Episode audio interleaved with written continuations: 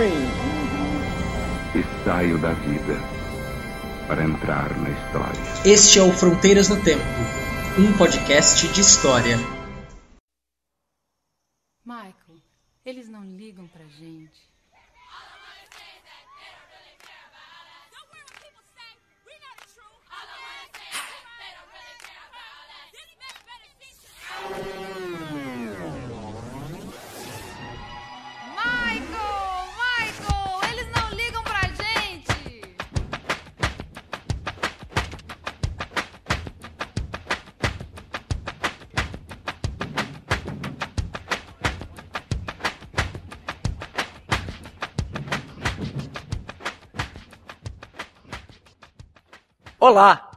Quem fala é o CA Oi, aqui quem fala é o Marcelo Beraba. e você está ouvindo Fronteiras no Tempo.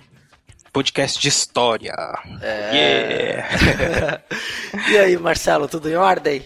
tudo em ordem, César. Ou CA. Seria CA, César. Enfim, tudo em ordem, cara. Tudo pode chamar do jeito que você quiser, Beraba. Ah, tudo bem. CA, César, tá valendo. Estamos aí, César. CA. Caminhando pro fim do ano. E vamos discutir agora um tema aqui muito polêmico, mas muito importante também. Da história, do Brasil atual, do futuro e tudo mais, né? O que, que é a racismo, raça e outras questões adjacentes no Brasil, né? Exatamente, Beraba. Vamos falar hoje sobre raça e racismo no Brasil, que é um tema que tá no nosso dia a dia, a gente vê isso diariamente, né, em nosso, na nossa frente. E é disso que a gente vai tentar dar uma perspectiva histórica pra isso ao longo desse episódio. É, porque é, é um tema que todo mundo. É importante que todo mundo tenha opinião sobre o tema e, e a gente, assim, não vai conscientizar ninguém. E nossa intenção não é dizer para as pessoas que elas têm que pensar sobre o assunto, só que elas pensem com propriedade, com sabendo que existe gente séria que pesquisou o assunto, que fala sobre o assunto, que discute seriamente o assunto. E os pontos de vista sempre vão ser diversos, mas tem que ser sério, não pode estar falando porque acha, porque é, porque que ouviu dizer, né? Tem que saber bem o que tá dizendo. É, é evidente que não, não vão abarcar todas as possibilidades, como sempre. Né? Não dá pra falar de tudo, né? Muito também aqui é nossa opinião, no sentido que é, tem a ver com nossa, nossas leituras, mas é a nossa, é a nossa leitura de mundo também, né? Mas é, nós vamos, vamos falar aqui como, como historiadores, professores, gente que já leu e pesquisa e pensa sobre o tema. Sim, exato, né, Beraba? Como, como todos os assuntos que a gente fala também aqui, né? sem, querer ser, sem querer ser chato. É, o podcast, o podcast é nosso, né? Assim, quem não gostar, é só não escutar, não, tô brincando. Se não gostar, pode escutar também, toda semana, e reclamar toda semana que a gente não liga. É, isso é importante, a opinião de vocês, a favor e contra também. É, você escuta toda semana, mas lembrando que o episódio é mensal, né, Beraba? Ah, é verdade. É, não dá tempo de fazer toda semana, mas tudo Não, bem. não dá. Seria, seria maravilhoso se desse, mas... Um dia, quando a gente ganhar dinheiro pra fazer isso, quem sabe? É, mas, é, aí daria pra fazer, né? É, toda semana. Se virar uma atividade profissional, a gente poder aí, né? Mas acho que a gente não é. A gente faz muito isso pro hobby, né, Beraba? A gente faz É, muito pelo é hobby. prazer da É, coisa. É, deixa pra lá, não precisa. É, não. Se quiserem pagar, beleza. Se alguém tá ouvindo aí quiser dar um dinheirinho pra gente, a gente aceita. Uma boa. Fazer um jabá, alguma coisa assim, é nóis. Sim, sim, tranquilo. Depende do produto. Mas tudo bem. Então vamos lá, César. Então, nesse Onde- clima, né? Esse clima aí de diversão, nesse clima que a gente tá bem animado, bem humorado, bem calibrado. Vamos pro episódio de hoje. Então vamos lá, César.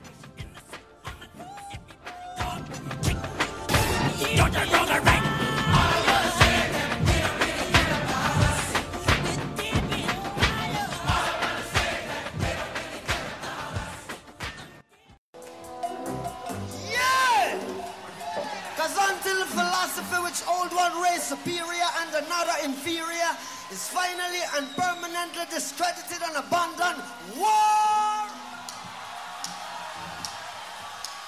Então, Beraba, o tema que nós vamos tratar hoje é um tema que tem muitos desdobramentos, é um tema de longa duração na história, se nós podemos dizer assim, que é a questão da raça. Né? O, quando se divide o ser humano em raças diferentes. Isso. E é um termo, um conceito, como todos os outros, que tem história. Né? Sim. Não é uma coisa. As pessoas falam de raça e falam assim: ah, mas a raça humana, somos todos iguais. Na biologia dá pra discutir muito, é isso. Nós temos uma raça espécie humana, que nós somos nós, né? O que nós vamos Sim. discutir aqui é que isso, na história isso já foi visto de muitas, de outras formas, né? E criou-se aí uma, uma, um conceito multicultural, assim, de, de raça, né? De, de uma visão que está baseada nesse, em toda essa história do conceito aí. Com certeza. E até interessante, falando nisso, Beraba, Hum. é que o próprio conceito eh, de raça também está associado ao conceito de homem. Exato. O conceito de Homo sapiens sapiens, a, a definição do Homo sapiens sapiens, que nos define, ela aparece apenas no século XVIII. Exato. O conceito de Homo sapiens, uma ideia de Homo, pode até dizer o conceito de homem, como também um objeto de estudo, surge apenas no século XVIII. Sim, pois é, é como tem a ver com o desenvolvimento das ciências naturais também, né? Com o próprio desenvolvimento do pensamento iluminista, racional, né? Aquela coisa de tentar enxergar o homem e a relação dele com a natureza, o pensamento cartesiano também, né? Tudo vai desenvolvendo, vai levando a essa separação do homem, essa tentativa de entender o homem, a sua constituição biológica e tudo mais. Sim, na, na tarefa é, promovida pelos europeus, né, dos europeus ocidentais especialmente, é, de catalogar, classificar o mundo, Isso. nomear todas as coisas do mundo. A gente até mencionou isso no primeiro episódio, quando gravamos em 2010, com aquela qualidade de áudio duvidosa. mas- Sim, mas sim, sim, né? nós falamos disso, né? Começamos a falar disso que um dos responsáveis por uma classificação, divisão do homem em raças, surge lá com o Carlos Linneu. né? Isso. Quando ele cria a taxonomia moderna eh, das plantas, ele acaba também adaptando essa taxonomia aos homens, dividindo então brancos, negros, eh, asiáticos em raças diferentes. Exato, com suas características próprias, né? E aí é engraçado como a gente percebe como isso, para eles, tem um sentido científico, ou racional, por assim dizer, porque eles olham e veem as diferenças, todo mundo vê as diferenças, né? Mas são diferenças eminentemente culturais, né? Que, que separam essas tais raças, né? Ele olha assim, o- os africanos ou os asiáticos e fala, ah, eles são diferentes. Os asiáticos, é, eles é, têm uma constituição física mais frágil, então eles são pessoas calmas, introspectivas. Os africanos são fortes, então eles são guerreiros, lutadores, sabe? físicos, os europeus são a síntese disso. Então, é, Na verdade, ele está observando aspectos culturais e não ele. Né, especificamente Linneu, mas todos os outros pensadores também que, que pensaram essa questão da raça, que te- te- tentaram determinar isso, estão falando de questões culturais. Então, é um. Para eles, na época, era uma questão científica, mas que eles Daí eles colocavam isso na questão biológica. biológica, mesmo. é, eles falam, essas são as diferenças físicas. Isso é importante para quem tá ouvindo a gente deixar bem claro, né? Essa- existem diferenças físicas, é evidente, mas essas diferenças físicas não são determinantes de raça de forma alguma, são, são questões culturais. As, as questões físicas têm a ver, evidente, com alguma questão, aquela coisa do fenótipo, genótipo lá, da, da biologia, da, da- que, que vai adaptar uma um tipo, uma espécie, espécie humana a diversas regiões, né, as diversos troncos lá que formaram a espécie humana, troncos de desenvolvimento, de, de evolução, mas e, que formaram o Homo sapiens, que não determinam raça, essas como eles determinam etnias no, no caso, é, tipos diferentes de cultura. É, e aí, vamos já esclarecer, né? Nós vamos contar um pouco dessa história. Atualmente, nós não usamos mais o conceito de não, raça. não. Nós utilizamos o conceito etnia, porque nós não, nós não separamos os seres humanos por suas características físicas, mas pela questão da sua cultura, da sua formação social. Exato. Não é uma separação, classificação, nem nada disso. É mais uma. né, É, pode-se dizer que é uma, uma classificação. Bom, enfim, as diferenças É. estão aí, né? São A gente não classifica, É. né? Porque a- por que a gente fala de classificar também? Pro século XVIII, o correr do século XIX e boa parte do século XX. Porque desde o começo, quando se estabeleceu as diferentes raças humanas, se colocou uma hierarquia entre elas. O que, que eu tô querendo dizer com isso? Começaram a considerar que uma era superior à outra. Exato. Então, no topo dessa classificação estavam os caucasianos, os europeus, e no, embaixo os negros. Exato. E que, que é uma forma de justificar a diferença, a dominação também, né? Na verdade. Sim. Pela diferença. Então, antes você tinha o cristianismo, né? Pra dizer, ah, nós somos cristãos, eles não. Aí, não, agora nós somos racionais. Nós temos que ter uma explicação racional. Nós somos superiores fisicamente, somos superiores, evoluídos e blá blá blá. E, e eles outros não. Isso vai ganhar muita força depois com o darwinismo social, que é uma leitura maluca da teoria do Darwin para questões sociais. Maluca que eu digo porque é imprópria, né? Sim. Gente Mas que na época, para aqueles homens ali, fazia, todo fazia sentido. todo né? sentido, sempre fez, né? Por isso que justifica a diferença. E a, Sim. dá sentido pra ela. Quer dizer, que ninguém é, pensa assim, ah, eu vou dominar os africanos, os asiáticos, porque eu sou superior, eu sou muito melhor e eu quero que eles se danem. Não. Todo mundo gosta de pensar sempre que tá fazendo bem, né? Ninguém Sim. é o malvadão, assim, a pessoa ruim. Até deve- existe, mas não é uma coisa consciente. A pessoa sempre acha que tá fazendo a melhor coisa, no geral. E isso serve pra justificar, pra que ela tenha uma impressão de que tá fazendo uma coisa boa. Ah, tô colonizando a África, a Ásia, eu tô acabando com a cultura deles, porque é inferior. Não tô acabando, eu tô melhorando a cultura. É, eu tô trazendo essa cultura para um patamar de civilização, Civilização, mais evoluída. exato, que é muito melhor, ele vai ficar muito melhor e pronto, então é por aí.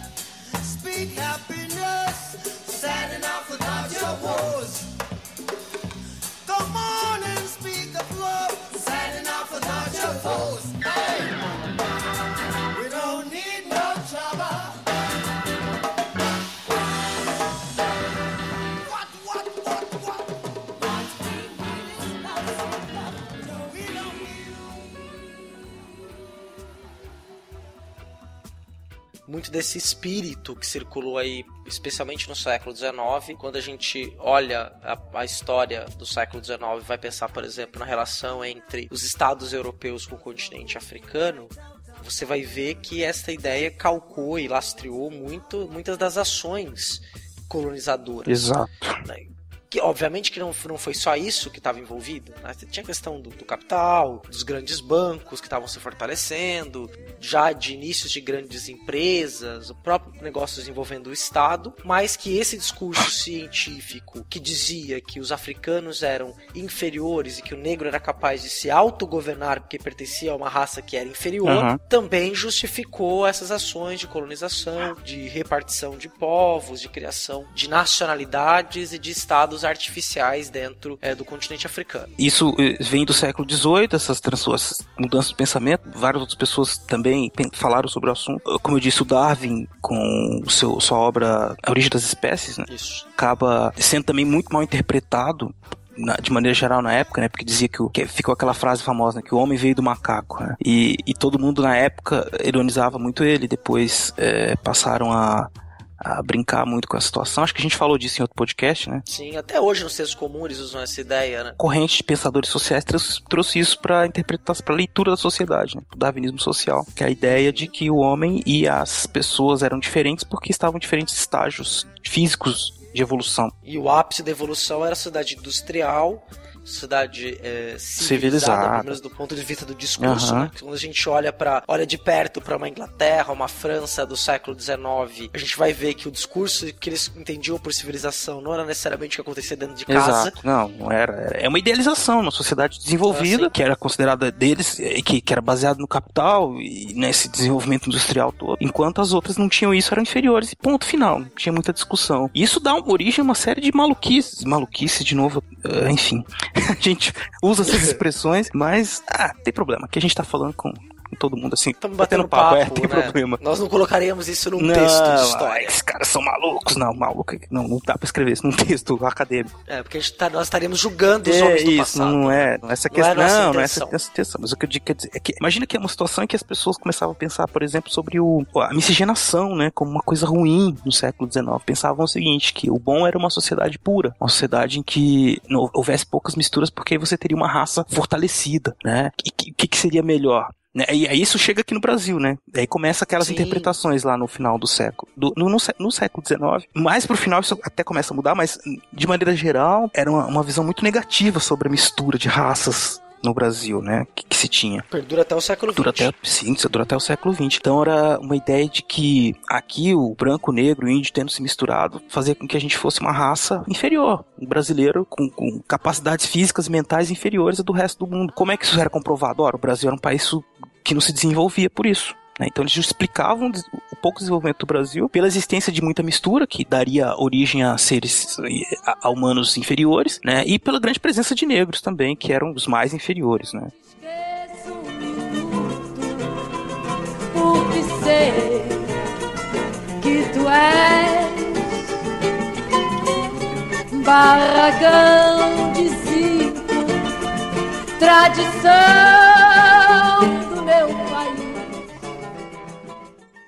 Eh, Começava a surgir na, na classe política brasileira a ideia de que era preciso é, embranquecer o Brasil, né? Sim. Isso é uma das linhas que favorece a, a imigração europeia, em detrimento de outras. Inclusive, falava-se, por exemplo, em trazer. Os japoneses foram muito combatidos, ninguém, muita gente não queria que os japoneses viessem, chineses, porque eram considerados inferiores. Os japoneses eram considerados fracos e não servia.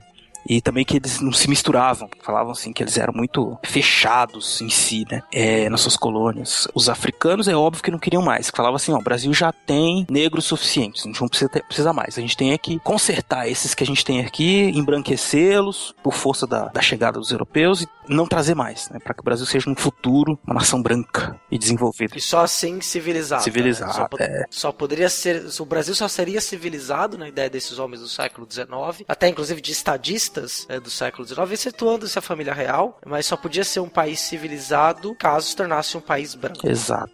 Isso aparecia né, nos discursos, aparecia. E de certa forma, era, virou até um lugar comum, né?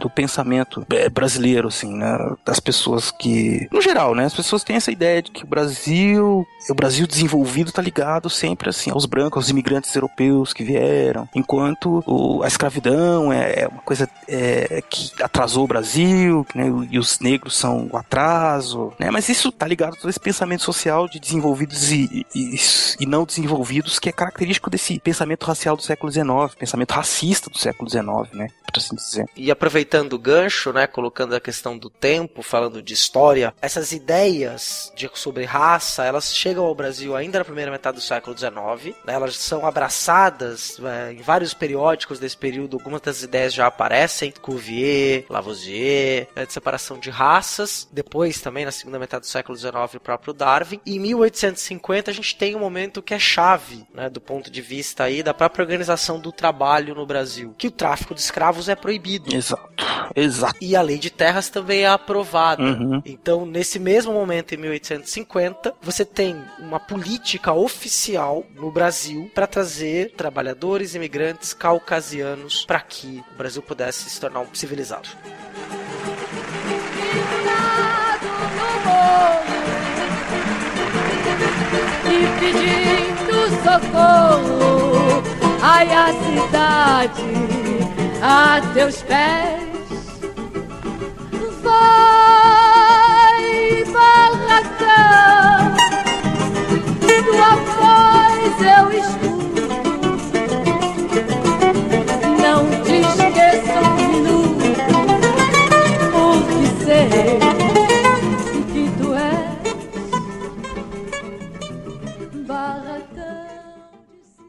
também não deu muito certo. Você vê o caso dos alemães, foi muito criticado porque eles vieram, ah, tá vindo os alemães, legal, né? Mas eles, eles vinham, ficavam nas suas colônias e não queria saber do resto do Brasil, né?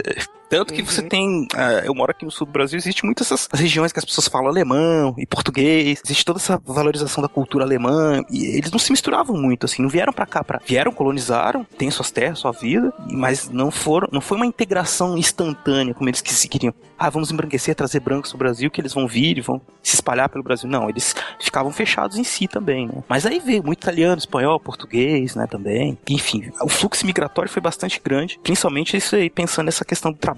Não se preocupavam só com a questão do embranquecimento, é claro, mas também tinha a questão do, da- do mercado de trabalho, né? A substituição Sim. da mão de obra escrava, como você estava falando. Então não há uma. Como é que você vai. Se, se houvesse a libertação dos escravos, que ia acontecer em breve, todo mundo já sabia disso, não tinha mais como, a pressão era grande. Se, se acontecesse isso, a mão de obra que existente era basicamente dos ex-escravos. Iam ter uma- muita força para cobrar salários, enfim. Sem um mercado de trabalho com com o desemprego estrutural, eles não ter condição de, de manter o, o salário baixo. É, e lembrando que no século XIX, o escravo no Brasil ele era de tudo, né? Ele era o, o motor das carroças, ele era o encanamento de esgoto, ele era o pedreiro, era o carpinteiro, eh, ele era o barbeiro, tudo, vida citadina especialmente, girava em torno do trabalho escravo.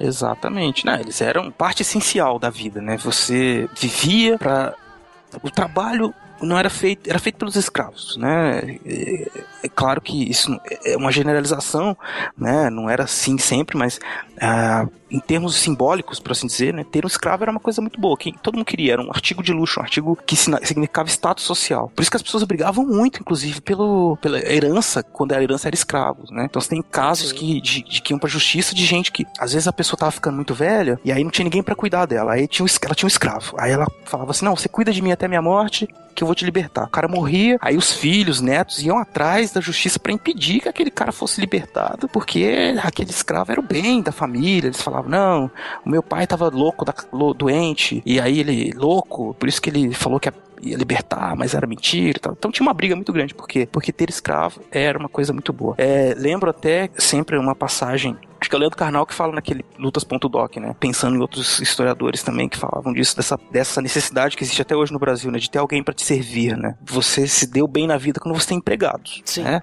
Gente que faz as coisas pra você, cuida do seu filho, limpa a sua casa. Por quê? Porque trabalhar, pegar no pesado mesmo, lavar sua própria roupa, limpar sua própria casa, é uma coisa menor, uma coisa É, que a classe média brasileira, né, não aceita muito Não. bem, né? Diferentemente da classe média europeia. Sim, exato. Já ouvi vários casos de gente que diz, né, que não existe essa preocupação tão grande com trabalhos domésticos. As pessoas fazem os seus trabalhos, lavam roupa, limpam a casa, né? Classe, classe média, uma coisa da classe média mesmo. Né? E esse trabalho doméstico no, no século XIX, como já tinha até dito, mencionado, obviamente era feito por escravos, Exato, né? E muitas vezes algumas pessoas, além dessa questão do testamento que o Beraba falou, que é fenomenal, assim, é fantástico. Você vê as pessoas né, em seus testamentos dizendo que querem que o escravo seja liberto, é, ou liberto depois de uma determinada idade, ou que ele vá para a posse de outra pessoa. Você tinha também gente que vivia, a renda dela era do seu escravo de ganho. Ela alugava o escravo para fazer serviços na casa dos outros, Exato. ela era paga por isso e aí o, era o principal rendimento. Porque o perfil do, do proprietário de escravos no Brasil, do século XIX, especialmente nas cidades, eram aquele senhor que tinha poucos escravos. Posso ensinar.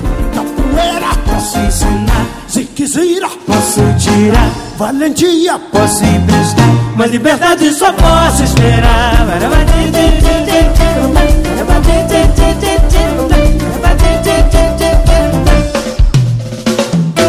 Upa neguinha na estrada, upa pra lá e pra cá. Bicho de coisa mais linda, upa neguinha começando a andar. Upa neguinha na estrada, upa pra lá e pra cá. Bicho de coisa mais linda, upa neguinha começando a andar, começando a andar. E a gente tá falando de escravidão, César. Eu me lembro, hoje em dia tem muita gente falando, tentando polemizar com relação à escravidão, tentando meio que diminuir o impacto disso na, na história do Brasil, né? Dizendo assim, é, mas isso era natural, os próprios negros tinham escravos e tal, tá, né? Como se isso Abonasse, abonasse né? e isentasse, né, os brancos, né, da, do problema da escravidão, né? Mas a questão eh, são questões separadas. Você tinha evidente esse, esse valor cultural da escravidão, claro, então como eu disse, todo mundo queria ter um escravo, era coisa de um status social. Então tem aquelas histórias, por exemplo, da Chica da Silva, que se casou lá com o cara dos diamantes e, e teve um monte de escravos, e ok. Então ela era. Então, os próprios negros tinham racismo e tal, tal. Não, não é bem por aí que você tem que pensar. Você, você separa, você vê a questão simbólica da escravidão e dessa, de- da posse de escravos como um bem para ascensão social, mas isso não quer dizer que ser escravo fosse bom ou que ser escravo fosse algo é, normal, que é o que a gente tem que aceitar como. Existia muita crítica, existia muito problema também para que isso funcionasse. É claro que existia também uma certa harmonização daquilo, né? Hoje em dia tem gente que diz assim que a escravidão não teria existido, não teria funcionado tão bem se não houvesse uma relação entre senhor e escravo que não fosse só baseada na violência. Na violência. Então, não era só violência o tempo inteiro, era uma violência às vezes simbólica, uma coisa assim,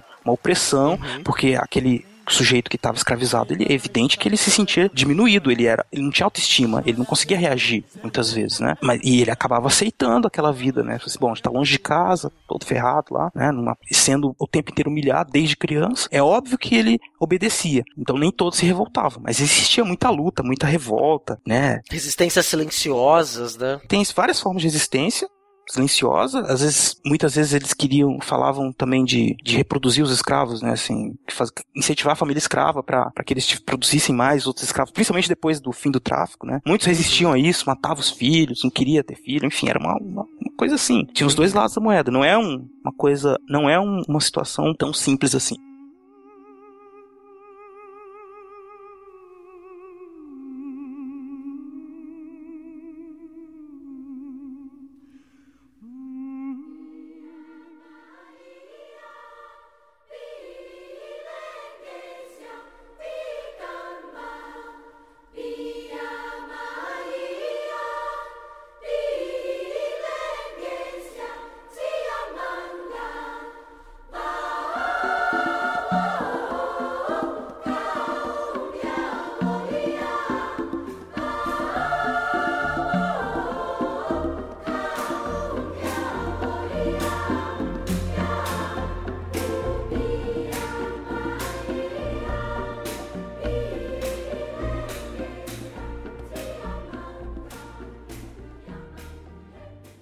Tem muito a ver com uma questão de cor da pele mesmo. Escravo, escravidão tá ligado a essa ao fato de ser negro. Ser, Sim, ser sim. negro tá ligado à escravidão. Sim, exato, né?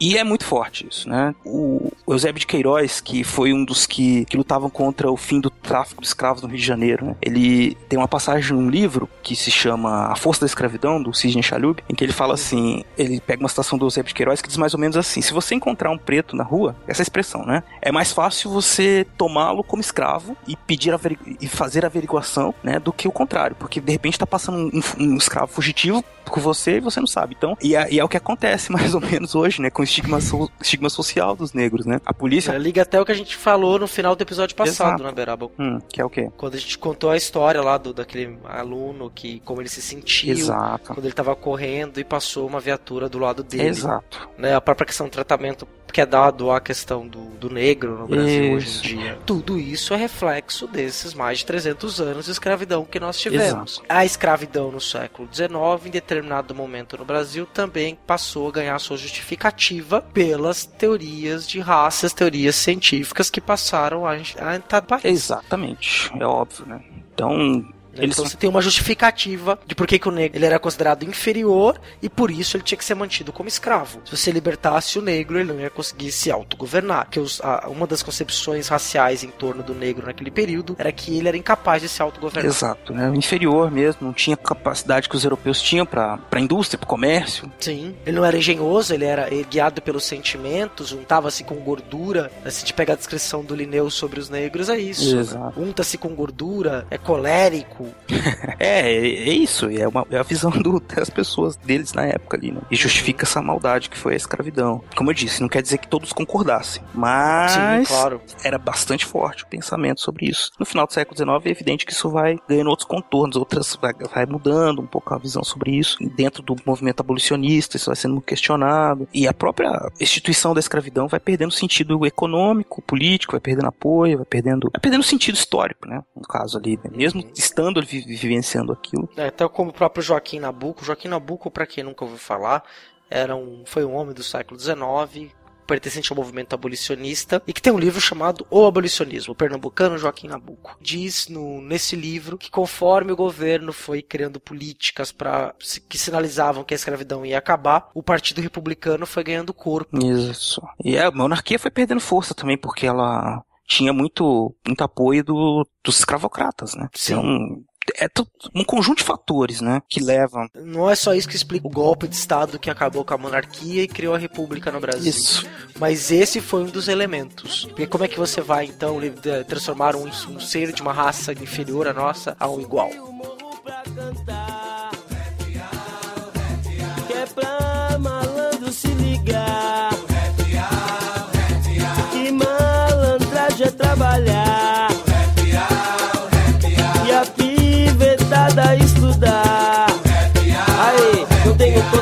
Malandragem de Bezerra da Silva, nem o canto refinado de Paulinho da Viola. Sou só mais um neguinho pelas ruas da vida. Quer se divertir, fazer um som e jogar bola. Rap rude sou eu, sujeito homem. Eu tô com o microfone, é tudo no meu nome. Sou possivelmente Zulu, se ligar no som. Sou negrão, certo sangue bom. 20 de novembro temos de repensar a liberdade do negro. Tanto teve de lutar. O negro não é marginal, não é perigo. Negro ser humano, só quer ter amigos. Na antiga era o funk, agora é o rap. Vem puxando o movimento com o negro de talento. Negro é bonito quando. A gente não vai nem entrar aqui no mérito como foi o processo para abolição, então acho que não vem ao caso, mas aconteceu é pra um outro um episódio, outro né, episódio. Daniel? Vamos deixar pra maio do ano que vem, de repente, a gente fala sobre isso. Mas foi a, a feita a abolição da escravidão como uma ação de Estado, mas é bom sempre lembrar, fruto também dessa pressão social, desse desgaste político do império, desgaste político da própria instituição da escravidão, e acabou acontecendo, né? E pronto, viva, festa, né? Todos foram libertados, não tem mais escravidão no Brasil. Depois, passada a festa, o que aconteceu com esses ex-escravos? Essa é a grande questão. Pra onde eles foram? O que, que eles fazem hoje em dia? Porque às vezes as pessoas falam pra mim assim: ah, mas 1888, 2014, mas faz tanto tempo que acabou a escravidão. Quer dizer, a gente não tem mais problema no Brasil com isso. Vamos passar uma borracha e tá, tá, tá, e acabou. Não, quer dizer, tenta é, diminuir né, a, a relevância disso no Brasil atual, mas é, a gente vive todo dia os problemas do fim da escravidão e da FAO que fez planejamento. É, não houve nenhuma política pública para, por exemplo, criar uma escola para o ex-escravo. Postos de trabalho para que esse escravo se mantivesse economicamente ativo. terras, né? Você podia dar terras Sim. pra eles, né? quer dizer, que tinha, te- tinha terras, mas aí que foi feito? Priorizado o trabalhador que vinha da Europa, né? O mesmo do Japão, Sim. da China, né? Poucos ex-escravos conseguiam acesso à terra. Muitos ficaram, continuaram trabalhando na fazenda como salariado. Muitos, muitos mesmo foram para cidades, viver nas periferias. É, Santos, por exemplo, foi, no final do século XIX, um, um grande receptor de, de escravos, né? Escravos fugidos ou que vinham para os quilombos. Teve um quilombo chamado Quilombo do Jabaquara, que ele foi um quilombo patrocinado pelas autoridades municipais. Porque é, Santos é uma curiosidade, né? Inclusive tem um pouco desse, desse mito, que tá até na bandeira da cidade, que é a cidade da liberdade. Ah. Santos proclamou a abolição da escravidão em 1883. Olha que avançados. É, né? e aí você tinha muito. Tem dentro deste, deste conto, dessa história, tem algumas vespas que precisam ser melhor É, investigadas. o que, que se pensava muito ali no final do século XIX dessa, desses ex- ex-escravos, né? Olha, eles estão indo pra cidade, eles não têm costume de trabalho. Existia um debate parlamentar, né? Do que o trabalho precisava ser mudado, a visão de trabalho. Acho que a gente falou um pouco disso já também por aí, né? Uhum. Aquela questão. No episódio passado, inclusive. Taca, taca a polícia em cima desse pessoal aí, né? Porque tirar eles dos bares, da rua, colocar, tirar das, das zonas de prostituição e de jogos, colocar pra trabalhar. Que aí você, aí se criaria uma cultura do trabalho, da família, né? Uma coisa que faria com que eles se encaixassem dentro dessa ótica de, de trabalho que o Brasil precisava para se tornar um país na visão de, do, dessa elite, um país desenvolvido. Uhum. E é até interessante estar falando agora, lembrei de um, de um exemplo que é bem bacana para o nosso ouvinte se ele quiser procurar. Né, Você tem lá o site da Biblioteca Mundial Digital. Vou deixar o link no post, assim como na Biblioteca Nacional. Você tem um, um conjunto de imagens, de fotos dá pra até ver é, nos fotos tiradas no século XIX, por exemplo, ex-escravos tirando fotos de terno, sapato, ou de um- uma foto maravilhosa de uma, de uma escrava. Ela tem os olhos verdes, uma expressão forte. É uma foto sépia, mas você consegue ver que ela tem olhos claros. Sentada como uma verdadeira madame, sentada num numa cadeirinha. E dois escravos que iam bem trajados que iam carregá-la pelas ruas da cidade é, do Rio de Janeiro em cima da sua cadeirinha. E no sé- começo do século XX, você vai ter muitos registros iconográficos. Olha, eu tô canando a fotografia. vai ter muitas fotos de famílias negras em poses civilizacionais. Quer dizer, o homem de terno, a mulher, os filhos, aquelas pra se enquadrar num padrão de família que era tida como a família ideal. Uhum. Então, como se fazia isso por meio da fotografia? No século XIX, era muito comum, quando um escravo eh, conseguia a sua alforria ou era liberto, ele tirar um retrato, né, para marcar essa condição. Aham. Era um costume. E isso que a gente tá falando, dá pra você ver do- ponto de vista de uma história da imagem feita no Brasil do final do século XIX no começo do século Isso. XX. Como, como que essas pessoas se comportavam e como elas queriam se autorrepresentar. Exato. Isso aparece também na pintura, né? Tem a obra famosa, A Redenção de Can. Essa é um clássico. né? Sempre aparece também por aí nos vestibulares e provas né, de história, que é a pintura do é, é feita em 1895, que, a- que, que fala do que mostra a visão sobre o embranquecido, né? Quer dizer, então você tinha ali um branco, uma, uma mulher mis- misturada já, negro, mulata, né, para assim dizer. Possivelmente a mãe da, dessa mulher, com os braços Sim. assim para cima, que agradecendo, porque tá, tinha um neto que era branco. Então é uma, uma obra que marca bem aí essa a visão que se tinha do, no final do século XIX sobre essa necessidade de se embranquecer. A necessidade que, que a elite no Brasil tinha de fazer com que o Brasil se tornasse, fosse visto como um país branco. Sim. Um país branco. É um quadro do Modesto Brocos. Brocos. Modesto Modesto- Brocos. é, de 1880. 18 Brocos, de 1895. Isso, isso mesmo. Então, caso vocês vejam, procurem aí na internet, a gente vai deixar a referência no post do link, no, link, do, post. É Isso, do, do podcast. E aí vocês deem uma olhada aí que, pra quem for fazer vestibular, alguma coisa aí, vale muito a pena. Essa- toda hora essa, essa imagem cai. Então dá uma análise bastante boa. Seems like everything is lost. I got a cold-hearted, wrong-doing woman and a slave driving boss. I can't lose these chains that bind Can't shake or loose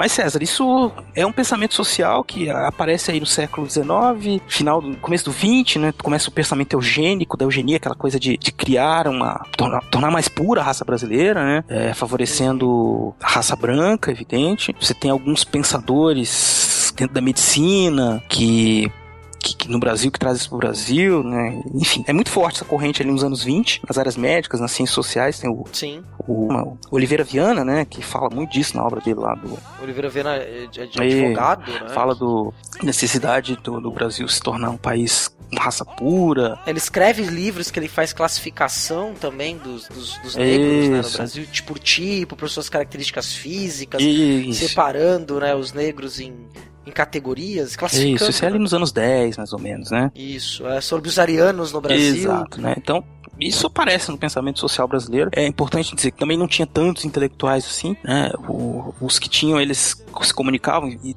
estavam compartilhando aí desse, dessa, que a gente chama, é uma rede de sociabilidade de intelectuais. Então eles vão trocando informações entre eles. Que não quer dizer que todos concordassem em tudo, mas era uma preocupação importante aí no Brasil. Então, acabar um pouco com a miscigenação, transformar o Brasil num país branco, né? Fazer com que a gente tivesse mais possibilidade de nos tornar um país desenvolvido quanto mais branco nós fôssemos, né?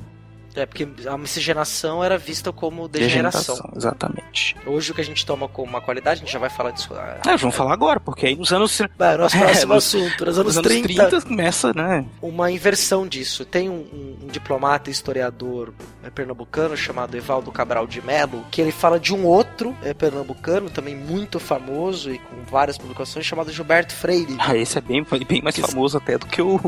do Que o Evaldo Evaldo Cabral com certeza. é, é, mas ele tem uma, uma sacada que é muito legal. Tem um texto que ele fala é, nos anos dois, é um livro dos anos 2000, que foi o ano nacional Gilberto Freire, e que ele escreveu um livro chamado Imperador das Ideias, que é uma série de ensaios sobre o Gilberto Freire. O Evaldo Cabral de Melo Neto fala que o que o Gilberto Freire fez foi um ovo de Colombo. Ele chama de ovo de Colombo gilbertiano. País de pessoas que são mestiças, ele mostrou que ser mestiço, na verdade, era uma grande qualidade, uma grande vantagem. Ele fez uma inversão de algo que era óbvio, ele só quebrou a base do ovo Exato. e deixou o ovo em pé. Exato. E aí começa também, mas isso tem a ver com o contexto do Brasil dos anos 30, né? O fim da República Velha, uma redefinição, muita gente pensando o Brasil que nós queremos, né? Ah, Foi feita a proclamação da República, para muita gente, o Brasil não tinha chegado no estágio que se queria, politicamente, nem economicamente, né? A gente continuou dependendo, talvez até mais, né, de uma elite, que- uma oligarquia que controlava a política e a economia do Brasil. E aí esses pensadores começaram a reverter o pensamento, né, do que existia Então, Até pela Semana de Arte também, Moderna, já né? desde os anos 20. Os anos 20, né, marcaram muito isso.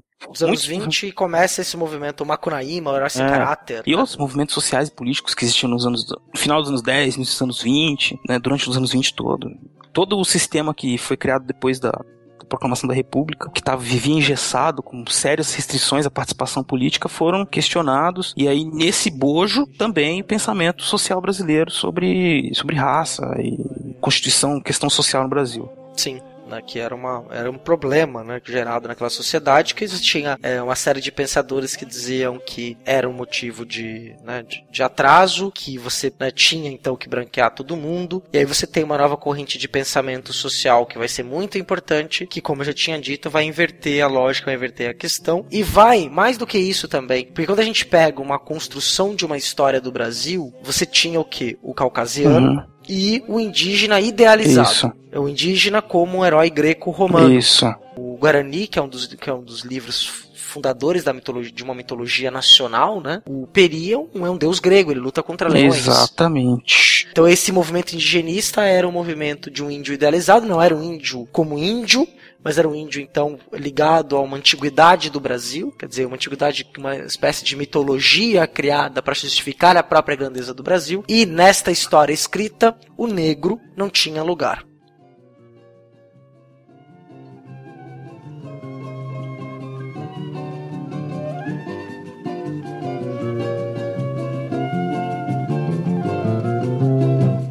Chora, desfácil chora.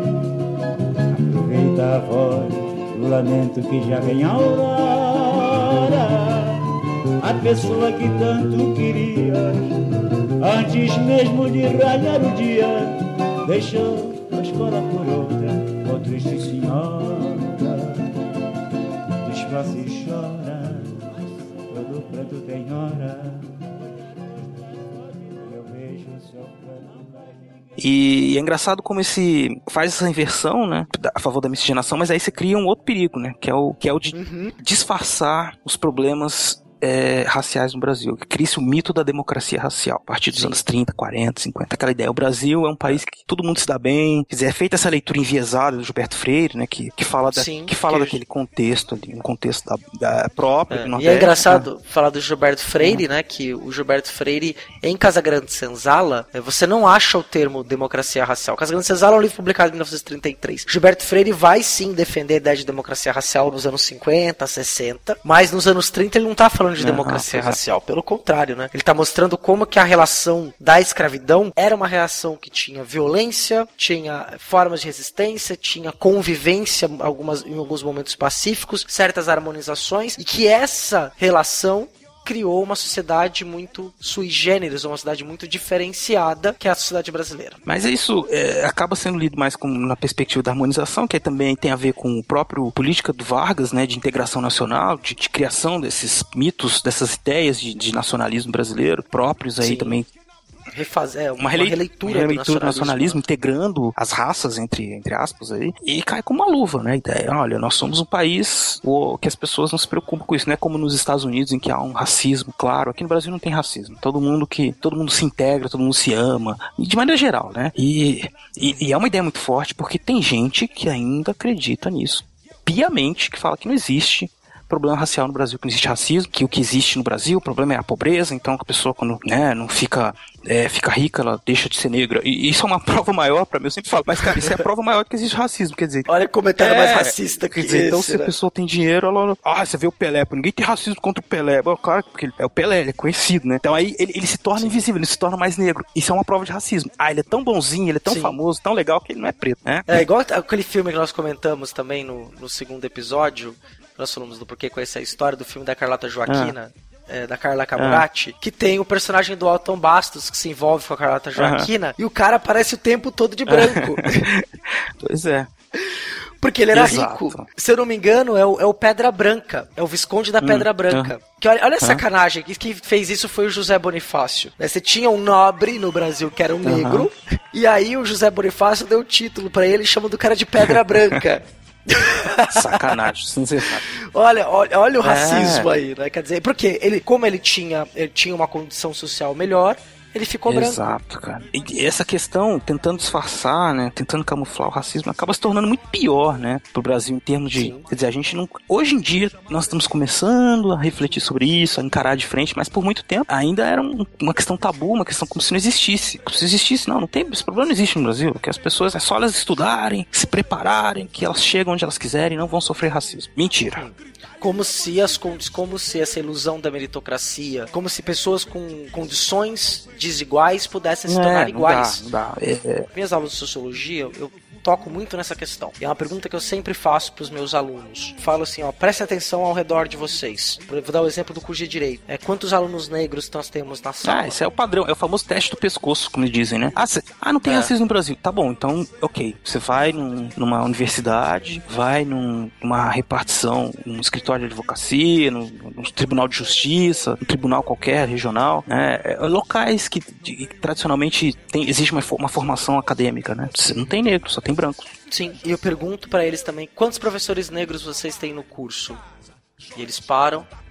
Um minuto depois eles respondem, Nenhum. nenhum professor. Não tem. Então, isso tem uma ligação direta com a escravidão, com o fato de nós não termos, de nós não termos lidado adequadamente com essa herança. Aí você vai falar assim, ah, mas como é que ia fazer isso e tal? Bom, os Estados Unidos, por exemplo, tentaram de diversas formas. É uma, socie- é uma lembrando sociedade muito diferente da nossa, óbvio, né? Sim. É, que tem racismo e tudo, que teve uma luta muito grande pelos direitos civis nos anos 30, 40, 50, 60. É, a questão que só foi resolvida É, relativamente e não recente. seja, não foi resolvido. Existe o racismo lá. Sim.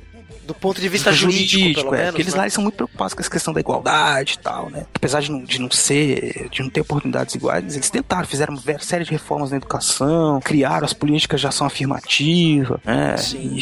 E, e por mais que fosse criticado, mas fizeram, porque para dar suporte para essa população que, que foi, que sofreu as consequências econômicas própria- e, Sim, claro. e sociais da escravidão, porque É, e vou até fazer um parênteses do que você está falando, uma comparação. É, se a gente olha para a cidade americana, a gente tem uma classe alta Sim. negra. E no Brasil, no Brasil nós não temos uma quantidade Não. significativa de, de negros dentro da Não, classe é alta. pouquíssimo, cara. E eles se tornam invisíveis por essa disfarce, esse disfarce da raça, né? Da questão, da questão da cor mesmo. As pessoas não gostam de falar do assunto porque elas gostam de fingir que tá tudo bem, que nós somos todos iguais. É, você tem um, um ator, uma, ou uma pessoa negra que aparece né, em uma posição de destaque. Não existe essa, essa identificação. As pessoas não tem receio de falar, ah, porque ele é negro. Até tem aquela coisa, né? Eu, eu mesmo já passei muito por isso. Aquela coisa de falar assim, não, eu sou negro. Eu, Marcelo, tô falando pra você. Uhum. Aí alguém me fala assim: ah, não, mas você, você não é negro, não, você é moreno. Você é. Sabe? Como se. Não! More- é, você, você é moreninho, né? Você é marrom bombom, né? Eu odiava isso. É, Nossa, marrom É, bombom é doce, duro. doce. Vou- tá até tocando agora no fundo, Beraba, ó, escuta. tal.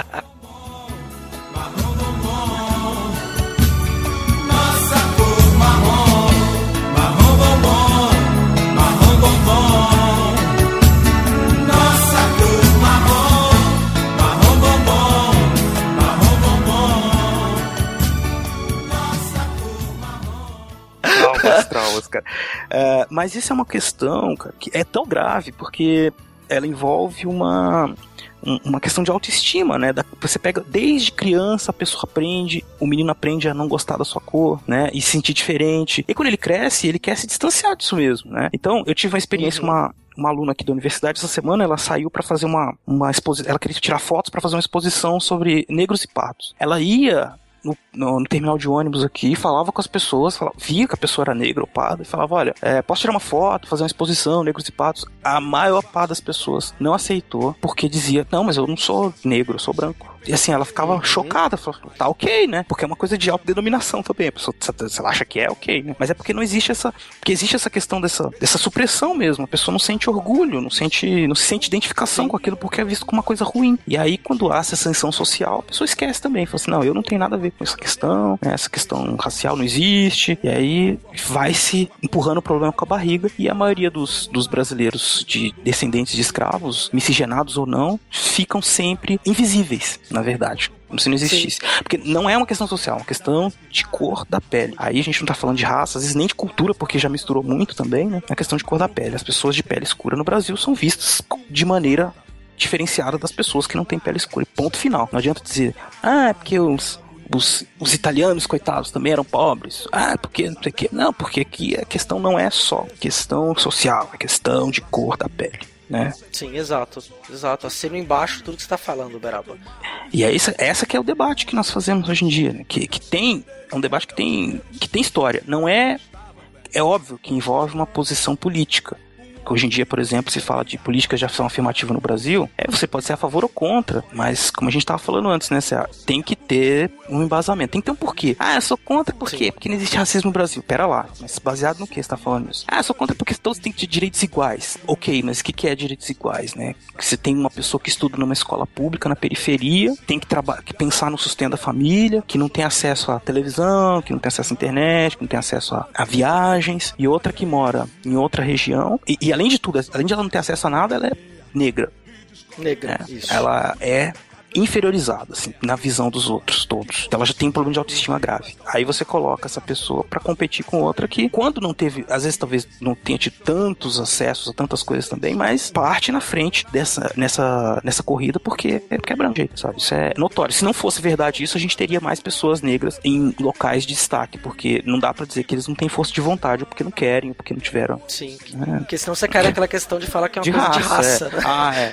É, a coisa, a coisa não é, É. essa, a questão não é essa, nem um pouco, chega nem perto disso. E, e aí você, você passa por aquelas situações constrangedoras, assim, de pessoas veem o cara que é negro e fala assim, nossa, você deve sambar muito bem, né? Jogar futebol.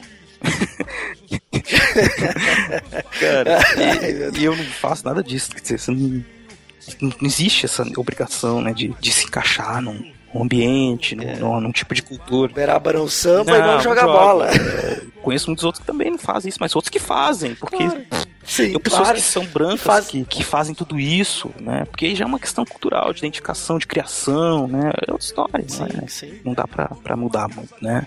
Mas isso, esse problema do, do racismo, ele, ao meu ver, se junta com outras questões que eu tenho uma visão otimista de que nós estamos agora encarando, né? Que é a questão, tem a questão do negro, a questão da mulher também, que sofre muito e que agora está sendo tá ganhando mais visibilidade, as pessoas já estão mais preocupadas, assim, né? Com, com pensar como tratar as mulheres, o pensamento sobre a mulher, que ela também sempre teve uma posição inferiorizada. E se a gente pegar culturalmente, já que a gente tá falando da questão racial também, tem a figura da mulata, Nossa, né? essa daí A figura da mulata, ela é uma questão que é utilizada no Brasil como símbolo de mulher brasileira, mas sempre como símbolo É objeto, objeto, né? Muitas vezes. Exato, é aquela coisa pra, pra ser usada, né? Assim, é a mais colocada no, no, no- no- estereótipo mais perverso, né? Porque é, ela vai. Quer dizer, se ela ainda é a mulata, ela tá aquela boa de cama e tal, não sei o quê. Agora, quando você coloca ela numa posição. Quer dizer, a mulher, mulher, mulher negra. Pobre, né? essa daí é a que tá lá embaixo, né? na, escala social brasileira, né? Tem. é, e aí é preciso fazer alguma coisa, né? preciso pensar. O Estado que nunca fez nada, né? E aí que vem o embasamento para essa questão. Nós temos um problema público no Brasil, que é esse. Pessoas, nós temos uma herança da escravidão, nós temos pessoas que não têm igualdade de oportunidades. Quem tem que resolver isso é o Estado. Sim. E é assim que o Supremo Tribunal Federal Ah. entende, inclusive. Né? Nos últimos acórdons, o acordão, que linguagem jurídica, né? Falar acordo, acordão, tá ótimo. O acordo dos Aham. juízes, né? Mas né? acórdons. É, no acórdão de uma ação empreitada por um partido político, democrata, sobre a questão da, das cotas raciais na UNB, que o Supremo Tribunal Federal entendeu que políticas afirmativas é uma missão histórica do Estado, em que enquanto persistir a desigualdade, a ação afirmativa deve se manter. Ela não pode ser eterna, porque ela, senão ela deixa de ser uma oportunização de situações de igualdade e vira privilégio. Mas enquanto o problema não tiver resolvido, as cotas, as ações afirmativas devem ser é, uma obrigação dos governantes. É assim que está colocado por unanimidade dos ministros do Supremo Tribunal Federal.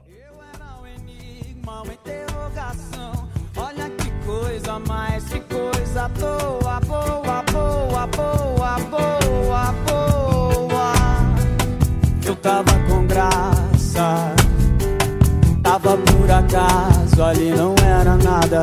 Bunda de mulata, muque de peão. Tava em Madureira, tava na Bahia. No Bopu, no Bronx, no Brasil. E eu, e eu, e eu, e eu. A me perguntar, eu sou neguinha.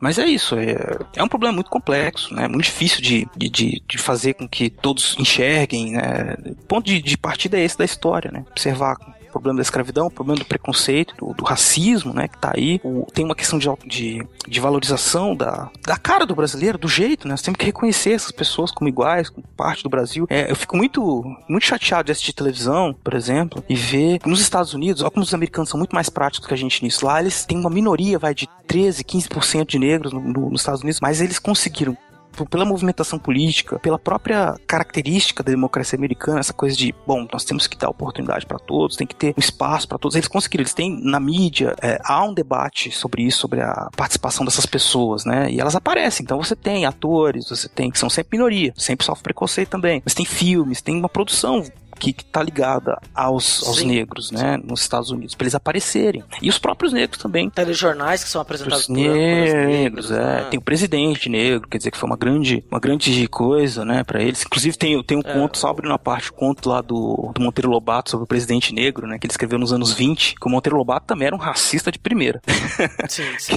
Ele tava na- no, É, no bojo que é, o, que é até a discussão que também aconteceu do que queriam proibir um livro do, do Monteiro Lobato porque era muito racista e tal, mas enfim, não- eu não acho que tinha que proibir, é só o professor tem que estar preparado para contextualizar aquilo lá nos anos 30, né?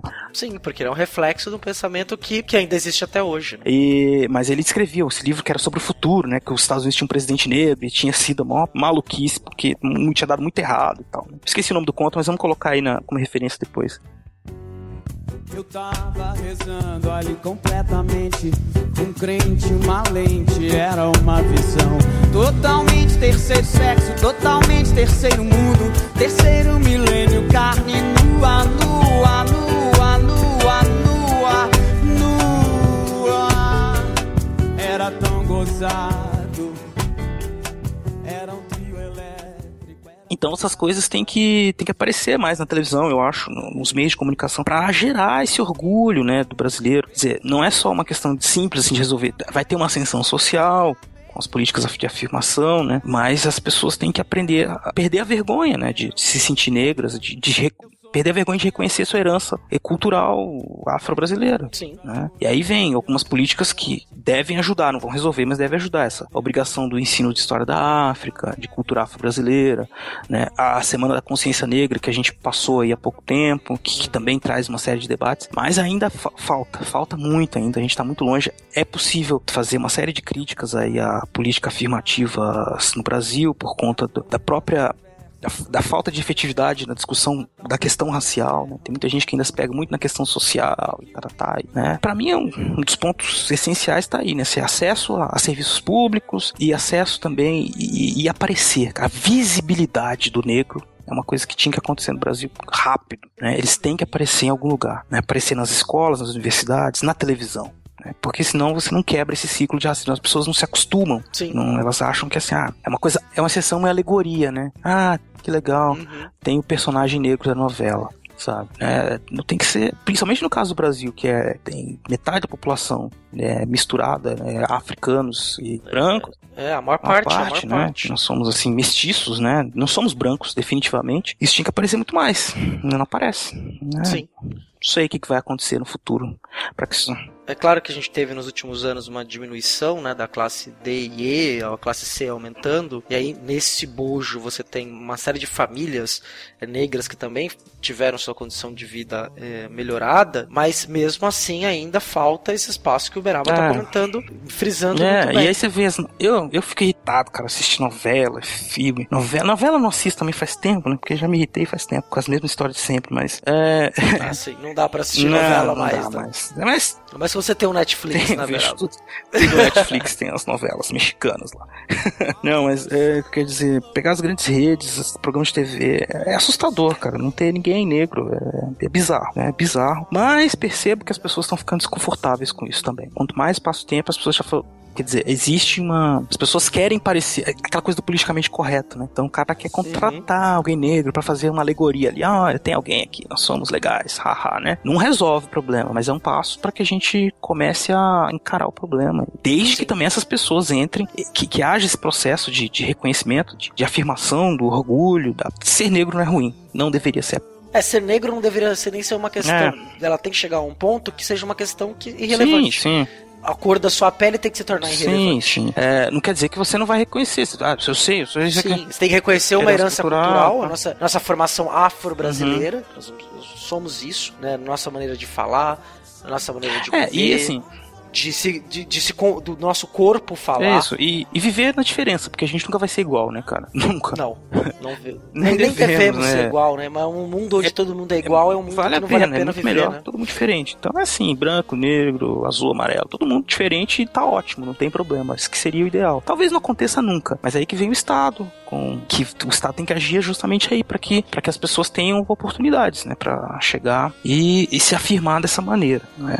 Então são muitos esses problemas que nós vivemos aí, né, César? Os problemas históricos, problemas sociais atualmente. né, com certeza, né? Quando a gente faz aí, é, vou até retomar uma, uma, uma fala que não é, é da Soninha, lá no lutas.doc, que nós já falamos muitas vezes, que eu acho essa frase ela, ela, ela, diz muita coisa, é uma frase curta, e que ela diz que é, corte de classe no Brasil tem cor. Exatamente. Não tem?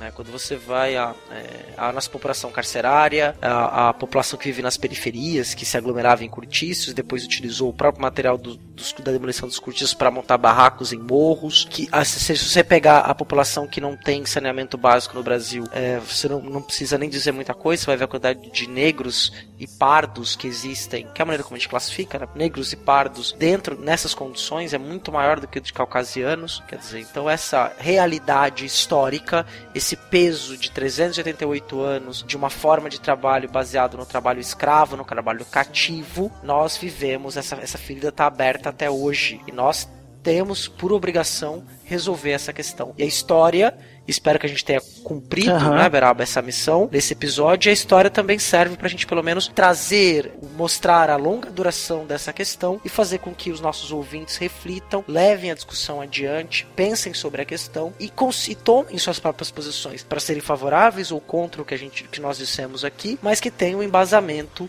para poder Isso, fazer. então, coisas que não adianta fechar os olhos, né? Então, a gente tem problemas, problemas raciais no Brasil que tem que ser encarados, tem racismo no Brasil que precisa ser assumido, encarado. E aí, quando você assume e encara isso, a posição é diferente, porque às vezes a pessoa é contra, fala assim: "Ah, eu sou contra essas políticas afirmativas, sou contra porque não existe racismo no Brasil". Ora, é uma posição que não dá pra pra sustentar. É, você pode até achar isso. Tá ouvindo aí e fala assim, ah, eu acho que não tem, porque eu, eu não tenho preconceito, porque a pessoa sempre pensa muito em si, né? Muitas vezes eu vejo aquela coisa assim, Sim, ah, eu não sim. tenho preconceito, eu tenho amigos que são negros. Mas isso não quer dizer nada, meu filho. O que você faz na sua É. casa é muito bom pra você. Mas e o resto do país, né? E a sociedade? E será que você. E os, e os que não são seus amigos? Como é que você vê? Será que você vê seu amigo como negro? Será que você é, percebe ele né, dentro dessa, desse contexto de que existe preconceito nos lugares. Você sabe se ele sofre preconceito, você sabe se você já, é, já reproduziu algum tipo de preconceito em forma daquelas piadinhas, aquelas, aqueles comentários, né? Que sempre são. Que, que é outra questão polêmica, né? Que as pessoas dizem assim, ah, que politicamente correto não pode mais fazer piada de negro, que coisa, tá, tá. É, é, é difícil, não é questão só de, de, de proibir, mas é que tem que saber que essa, essas piadas, elas, elas acabam ajudando a reproduzir essa visão negativa né, com, com relação aos negros. Quem consegue fazer isso de maneira muito didática é o seu homônimo, né? Marcelo Marrom. Sim, que é um stand, é, faz stand-up. stand-up, né? né? Faz, que, é, que é muito bacana, que ele, ele, ele faz, ele tem uma- um quadro, chama- uma peça, um quadro chamado Afrodescendente, que ele vai contando, só contando piadas relacionadas a Uhum. negros. E aí ele vai, vai ter o link no post também pra você poder ver no YouTube. E vai, conforme você vai rindo, você vai percebendo e desconstru- mos- vendo o seu preconceito sendo escarrado dentro do Exato. riso. É. E ele tá, te, ele tá te mostrando tanto que todo mundo é preconceituoso, mas de- se diz que Isso. não é. Como ele tem um momento, que é uma fala do texto dele, que ele diz, ali quando ele para, ele fala assim, ah, quando eu terminei meu show, veio uma senhora é, e falou assim pra mim, ai moço, eu gostei muito do, do seu show, eu gosto muito das pessoas que falam dos seus próprios defeitos. Ah, cara, é triste. Mas é, isso, é de uma genialidade, É. né? De uma Não, e é, genialidade é, isso é- que... é- é a mostra prova de como as pessoas não têm a menor ideia do problema racial no Brasil. Elas acham, ah, ok, é. Tô rindo, mas é porque só é piada, não leva a sério, não é assim, tratar. Não, não, é séria a questão. Não dá pra. Você tem que reconhecer o seu racismo. Talvez se você reconhecer, você possa até rir de você mesmo sendo racista. Acho que isso é importante. Sim. Você rir de você mesmo. Nossa, eu sou racista.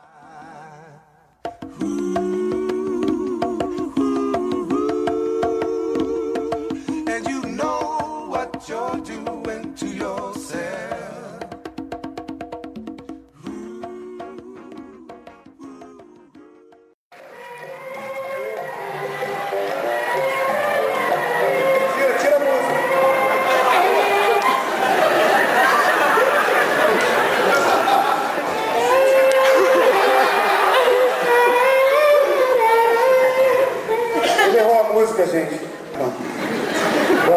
Meu nome é Marcelo Marrom.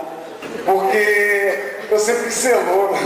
Meu pai, quando era pequeno, falava, filho, o que você vai ser quando crescer? Eu falava, ai, pai, eu quero ser louro. Falava pra ele. Porque é muito difícil ser negro no Brasil, né, gente? Isso é verdade, é muito difícil ser negro nesse país. Tem país que é mais fácil você ser negro, tipo Nigéria, Angola, uh, só dá nós! Mas aqui, cara, é muito preconceito contra o negro, quer dizer, negro não, né? Que agora mudou, vocês estão sabendo, né? É isso mesmo, agora você tem que me chamar de afrodescendente. Agora você é um puta respeito comigo, querido. Eu passo na rua e as pessoas falam, afrodescendente, só faz merda, hein? Se eu derrubo um suco na mesa, mas só podia ser afrodescendente. É o medo do processo, sabia? Dá uma merda danada. Tô falando sério com vocês, isso dá uma merda danada. O processo é longo. Porque as pessoas estão com tanto medo do processo, que esse dia eu fui numa música ao vivo, né? Aí tinha um lourinho lá cantando, e quando ele me viu já mudou a letra, começou a cantar. Fuscão afro! Gente, eu, eu vou ser sincero com vocês, é uma palhaçada que inventaram. Entendeu? Uma palhaçada para disfarçar o preconceito que existe sim. E eu tenho muito orgulho de ser negro. Pode me chamar de negro, negrinho, negão, crioulo, pretinho, pretão. Animalzinho que sobe em árvore eu não gosto, mas. Chamar também, cara, dane-se, chama, deixa chamada. Porque isso que eu sou com muito orgulho, crioulo. O que não dá pra aturar às vezes são as piadinhas de mau gosto. Isso eu fico puto, cara. Dias eu cheguei na farmácia, falei, moço, dá de band-aid de cor da pele. O cara falou, fita isolante do outro lado.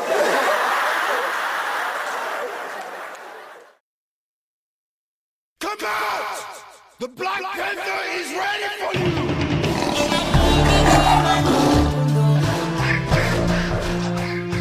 As pessoas é, têm que reconhecer, né? Reconhecer os seus preconceitos e aí. Aí vale a piada, né? Não no- sobre a piada, sobre o negro, mas a piada sobre as pessoas que têm preconceito. Acho que vale muito a pena. É, é uma coisa que tem naquele documentário O Riso dos Outros. Não sei se você já viu. Esse eu não conheço. Conta pra Acho mim. que é. É o Riso dos Outros, chama. Deixa eu ver. Acho que é isso. O Riso dos Outros, ele, ele fala sobre essa questão da comédia no Brasil. Ele diz assim: olha, em qualquer lugar do mundo, a questão não é em, em lugares que se pratica o stand-up e tal. A questão não é fazer piada. Fazer piada com quem já tá por baixo não tem graça.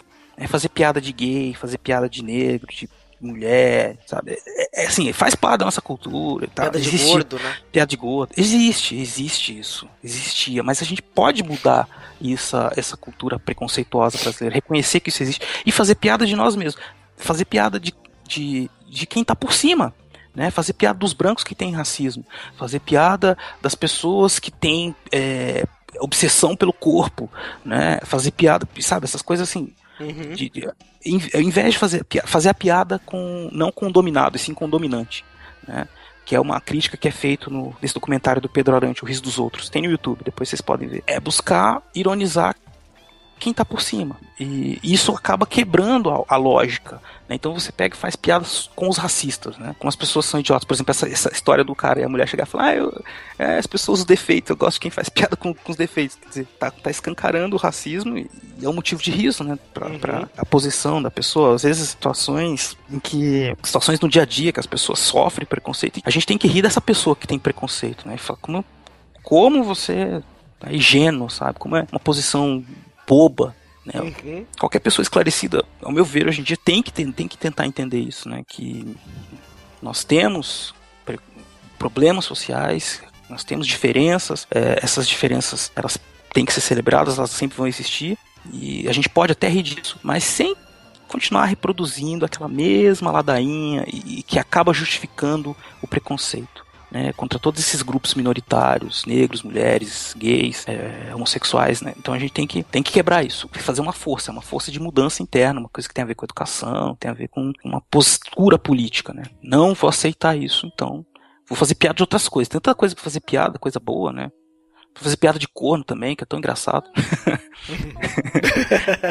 É, qualquer coisa. Pô, enfim, não falta tema pra fazer piada. Precisa Uhum. fazer piada de negro. Não faz sentido. Mas é isso, César. Acho que a gente chegou em algum, algum lugar aí, né? É, foi um episódio diferente, né, da gente. Uhum. E eu acho que foi valeu muito a pena aí conversar Sim, sobre sim. isso. né, No- nesse mês especial aí, que é o mês da consciência negra, né? Sim, Então, sim. é importante a gente usar para refletir sobre todos os nossos problemas brasileiros, problemas raciais, sociais, né? Nós temos muito que avançar ainda aí. Que tão, que- que- E nos formar, não é só ter opinião por ter. No, tem que ter formação, tem que, tem que buscar informações, partir para uma, uma luta política, uma posição política, mas baseada sempre em diversas fontes. Não adianta você ler uma opinião de um, de outro, ou escutar nosso podcast e falar, tem minha opinião. Não, vai ler, a gente tem uma bibliografia grande sobre isso. Tem muita gente que está tratando o assunto, discutindo o assunto na mídia, nos jornais, na televisão, né? É, E- lugar não falta. Não falta Não, pra. não. Até do, quem quiser saber do ponto de vista jurídico também, Também. tem lugares onde você pode buscar, as informações são todas públicas, Exato. podem ser acessadas de forma pública, então você vai é, enriquecer o teu repertório para poder formar a tua opinião. Espero Exato. que a gente tenha contribuído então para ajudar que vocês tenham se esclarecido ou aprofundado ou revisto ou se concordar com o que a gente está falando, até mesmo para discordar. A gente vai falar daqui a pouquinho, então, como você faz para entrar em contato com a gente na nossa leitura de e-mails. Exatamente. Então é isso, César. Foi muito bom falar desse assunto aí com você. Gostei. Ah, igualmente.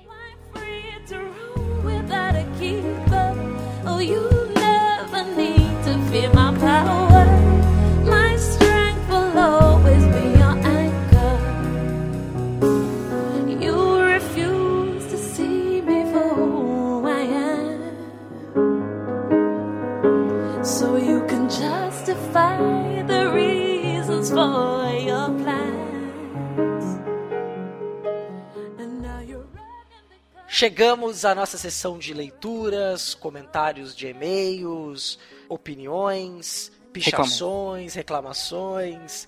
E tudo mais.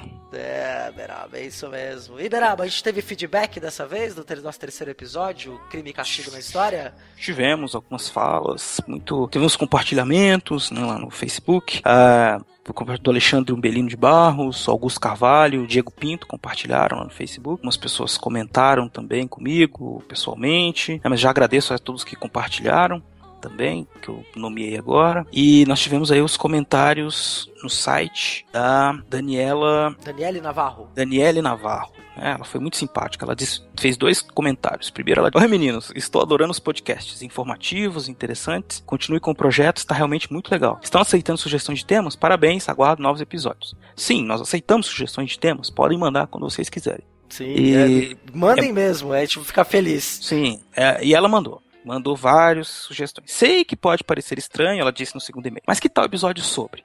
Alimentação na história. Acho assunto interessante, pois cada cultura tem a sua. Ou mesmo os costumes culturais e suas variedades, que sei que existem muitas coisas diversas e curiosidades interessantes por aí. Idade Média ou Renascimento, outro assunto legal. Corrida espacial também é interessante. É bem interessante, ela diz. Brasil no período barroco, Tiradentes, independência, ditadura. Enfim, estamos sobre o Brasil, pois sei que o que vemos na escola não são. Não é não bem, é, não é bem a realidade dos fatos que aconteceram. Eu sinto muita falta de conhecer a realidade histórica brasileira. Muitas dicas já. Desculpem. Continue o excelente trabalho, estou aguardando o próximo podcast. Não, não precisa pedir desculpa. É, a gente tá aqui para isso. Então, se vocês tiverem dicas, gostei de todas. Essa da alimentação, então, me interessa bastante. É, dá, uma, dá, dá um episódio maravilhoso isso. A gente É. tem pau, ela deu pauta pra gente pros próximos seis meses de programa. Seis vezes. Nossa, tem muita coisa. Corrida espacial também. E tem aquele que a gente quer fazer sobre cinema nacional. Tem muita É. coisa, né, César? A gente, Sim. A gente só precisava ter mais tempo, que ideia não falta, né? Não, com certeza. E essas sugestões foram ótimas, Daniele. Muito obrigado, Muito obrigado. pela simpatia do comentário, pelo meninos também, que a gente gosta, né, sim, sim. Por enquanto a gente ainda cabe nessa categoria. Não, não É. cabe mais, mas foi legal alguém É, não, mas a gente aparenta ser bem mais jovem do que somos, né, Beraba? Ainda bem. É, a genética favora- fa- nos favorece. ai, ai, que engraçado. Pois é. Mas eu agradeço então, Daniel. Valeu mesmo.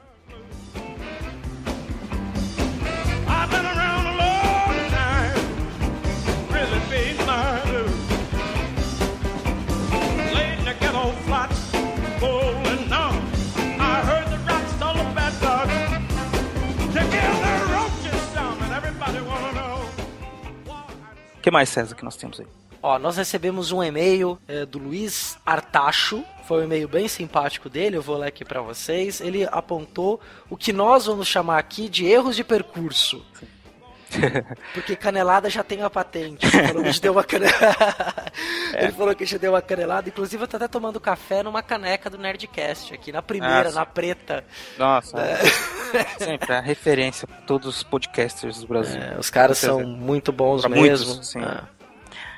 É, O que, que ele falou aí? Vamos que lá, a gente hein? errou. É, bom dia, tarde, noite.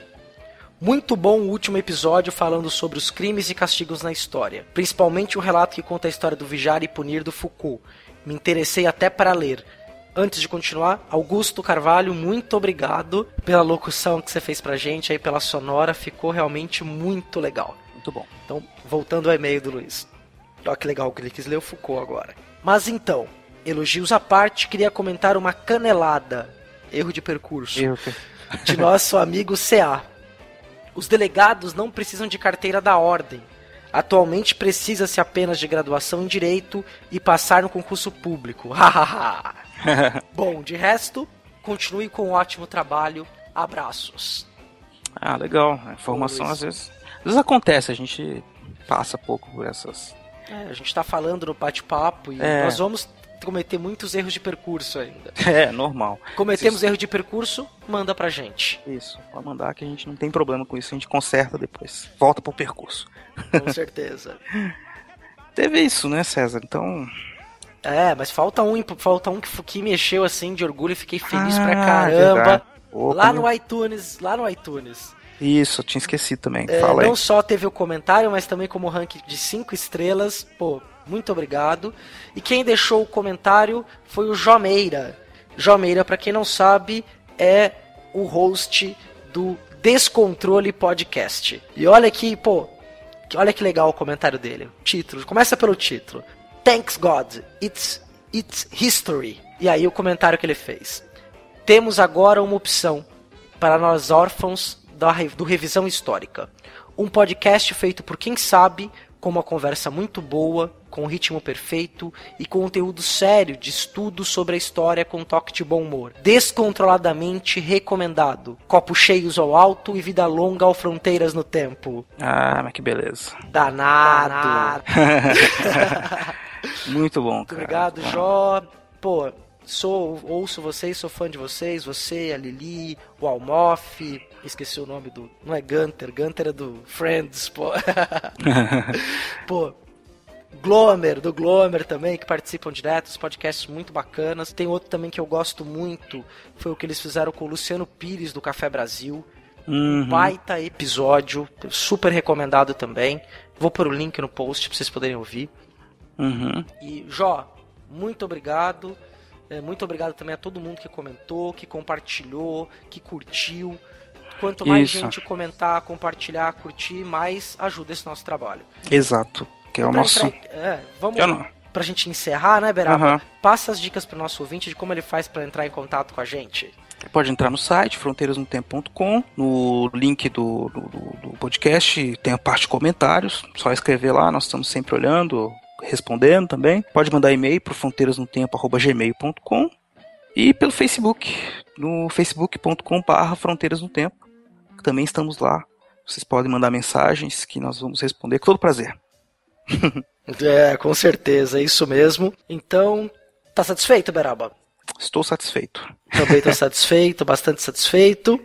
Vamos encerrando por aí, então, né? Até o Vamos próximo. encerrando, até o nosso episódio vai ser, vai ser episódio natalino praticamente, né? Sim, sim. Vamos Sempre falar. Já perceberam que o Fronteiras do Tempo sempre sai no final do mês? É verdade. Esse, esse vai sair por aí. Um pouco, talvez um pouco antes, né, do É, Natal. é. Mas a gente vai falar de. Não vamos falar de. Vamos falar de da música da Simone, então é Natal. O que, que você acha? É. Só que não. Não, não, não.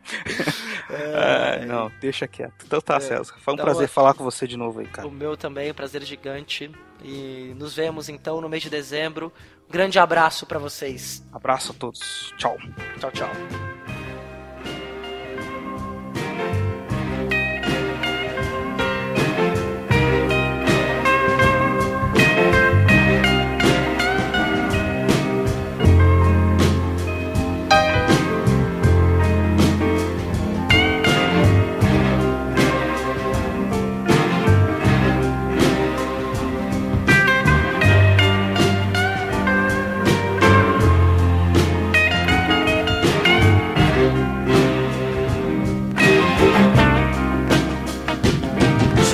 ghetto woman waiting for a man to come home. Oh, poor ghetto woman waiting for a man to come home. She's just a ghetto woman.